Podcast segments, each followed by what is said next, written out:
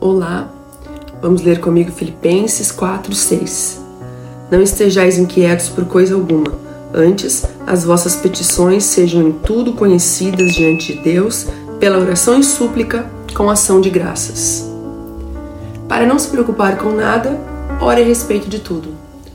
Sempre que um pastor começa a falar sobre preocupação, sinto Deus falando muito comigo. Detesto admitir, mas sou uma pessoa que se preocupa. E exatamente porque há muitas pessoas como eu, Jesus falou sobre esse problema em Mateus 6, de 25 a 34, quando disse: Portanto eu lhes digo, não se preocupem.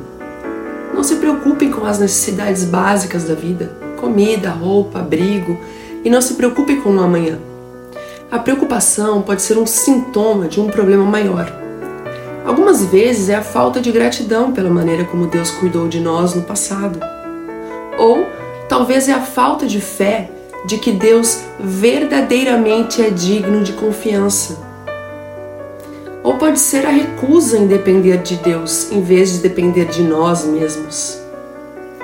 Algumas pessoas ampliam o círculo da preocupação para suas famílias, amigos e igrejas. São muito semelhantes aos dez espias de Números 13, 26 a 33, que espalharam seu temor e dúvidas a todos os outros. Mas aqueles que confiam apenas em Deus podem colocar-se ao lado de Josué e Caleb, os únicos do grupo de doze aos quais Deus permitiu entrar na terra prometida. Não deixe que as preocupações o impeçam de chegar ao que Deus talvez esteja tentando lhe ensinar. Ele convida você a trazer os pensamentos de ansiedade diretamente a Ele. Amém? Quero te convidar também a curtir esse vídeo, se inscrever no canal e compartilhar. Deus te abençoe.